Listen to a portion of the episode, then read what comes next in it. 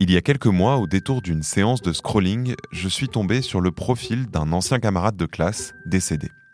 Alors c'est arrivé par l'intermédiaire d'une publication anniversaire où nous étions tous les deux tagués. Cette surprise en ligne, mêlant malaise et nostalgie, nous sommes de plus en plus nombreux à l'avoir expérimenté à mesure que le nombre d'internautes décédés progresse. Et il vient avec son lot de questions aussi vertigineuses qu'inédites. Qu'arrive-t-il à nos réseaux sociaux, à nos boîtes mail, à nos photos, au moment de passer l'arme à gauche? Quid des NFT, des crypto-monnaies? Plus largement, que deviennent nos cendres numériques?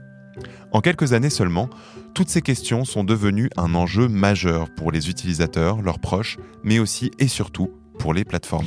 Ça me fait penser à ce célèbre adage de Benjamin Franklin En ce monde, rien n'est certain à part la mort et les impôts qui a été récemment détourné par le Guardian avec la punchline En ce monde, rien n'est certain, à part la mort et Internet. Alors c'est tout à fait ça, et ces deux mondes, Internet et l'au-delà, se rejoignent à grande vitesse. Une récente étude de l'Oxford Internet Institute a estimé que d'ici à 2098, Facebook comptera plus de 5 milliards de profils appartenant à des personnes décédées, soit plus de la moitié de ses utilisateurs. En clair, il y aura bientôt plus de morts que de vivants sur Facebook. Et ce chiffre, qui donne le tournis, nous amène à notre sujet du jour. Comment vivre avec les fantômes d'Internet?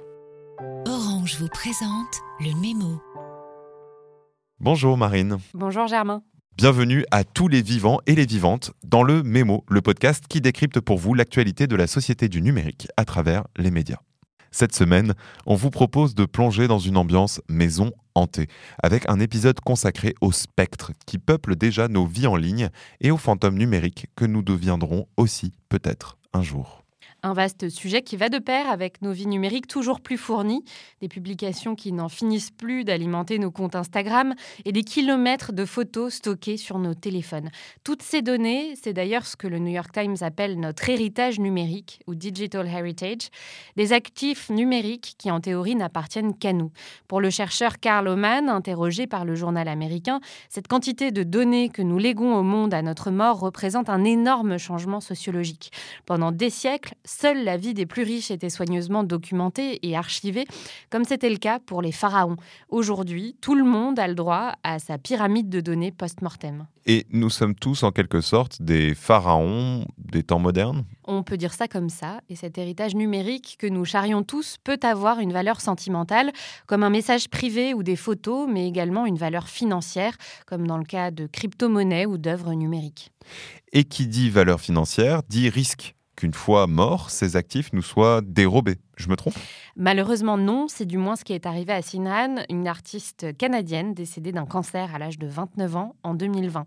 Un article de Wired raconte comment des personnes peu scrupuleuses se sont appropriées ses œuvres afin de les convertir en NFT en usurpant son identité. Sur la plateforme Twinsea, qui se présente comme le principal marché de revente de NFT, on a retrouvé pas moins de cinq créations de Sinhan en vente. Comme l'explique Wired, l'encadrement juridique est flou et les plateformes sont peu regardantes sur les contenus qui circulent sur leur site. Sur Twinsea, par exemple, il suffit d'un nom et d'un mot de passe pour créer son portefeuille en ligne. Et une idée de la morale tout à fait relative. Oui, d'où l'intérêt de formuler un testament numérique. Dans un article de la Harvard Law Review intitulé What is an Electronic Will, on apprend que les dernières volontés électroniques sont déjà un marché florissant aux États-Unis. On peut ainsi confier la gestion de tout son arsenal numérique à un exécuteur testamentaire qui se charge de toute la gestion de notre succession numérique, comme l'épineuse question de la transmission des mots de passe à notre mort. Et les plateformes dans tout ça?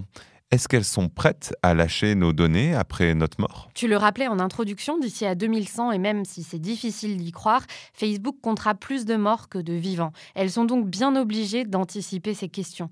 Depuis 2019, Meta propose justement de convertir les profils des personnes décédées en comptes de commémoration, comme des sortes de chapelles numériques.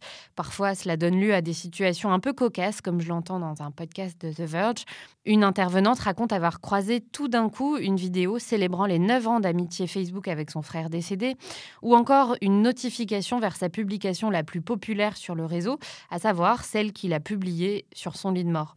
Comme le rapporte The Verge, cela questionne la pertinence de maintenir ces profils en vie, car ce ne sont plus des humains qui sont aux commandes, mais bien un algorithme qui peut parfois donner à voir des choses que les proches ne veulent pas forcément voir, ou en tout cas pas de manière accidentelle. Alors, ça pose plus largement la question du deuil numérique. Comment faire lorsque l'on est proche d'une personne qui décède pour cesser d'être hanté par leur présence en ligne C'est toute la question évoquée dans l'article du Guardian que j'évoquais en préambule. Sauf que parfois, la volonté des proches se heurte à des problèmes de confidentialité ou de cybersécurité. Comme le rappelle la chercheuse Emily van der Nagel, interrogée par le journal anglais, de nombreuses plateformes ont des conditions de service qui empêchent d'autres personnes de se connecter à un compte, ce qui peut conduire à des imbroglios juridiques. Pourtant, les choses ont plutôt progressé ces dernières années, non? Tu as raison, toujours dans le Guardian, on découvre que sur Facebook, on peut par exemple activer une option contact héritier, à l'instar de la messagerie Outlook où l'on peut configurer une adresse email indiquant spécifiquement le dépositaire du compte en cas de décès. Sur la plupart des plateformes comme Twitter et Yahoo, il suffit que la famille du défunt fasse une requête pour procéder à la suppression des comptes. Quant à nos documents personnels, Van der Nagel rappelle que le plus pratique reste d'enregistrer ces données sur des supports de stockage externe, voire, pourquoi pas, de les mettre en sécurité chez un proche. Au contraire, lorsque viendra l'inévitable, on peut aussi très bien avoir envie que personne ne puisse accéder à nos données. Par exemple, mes messages privés, je veux qu'ils restent privés. Bien entendu, même si les contours de cette confidentialité post-mortem sont encore mal définis. C'est ce que je lis dans un article de The Conversation qui revient notamment sur l'histoire de cette jeune Allemande qui a mis fin à ses jours en 2012 et dont les parents se sont vus refuser l'accès à son compte Facebook après une décision de justice.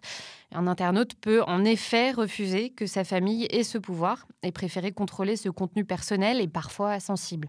Le gestionnaire de compte inactif de Google permet par exemple de décider soi-même quel genre de fantôme numérique on veut devenir plus tard, en choisissant que ces comptes soient entièrement supprimés après son trépas.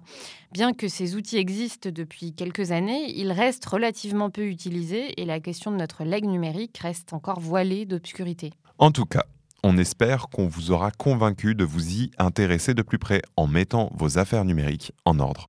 En France, depuis la loi pour une république numérique en 2016, il vous suffit de faire enregistrer un tiers de confiance numérique au sein du registre central des dispositions de dernière volonté.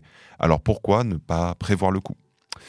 Pour finir sur une note philosophique un peu plus douce, car mourir peut attendre, rappelez-vous qu'Albert Einstein a dit que la mort n'est pas la pire chose de la vie. Le pire, c'est ce qui meurt en nous quand on vit.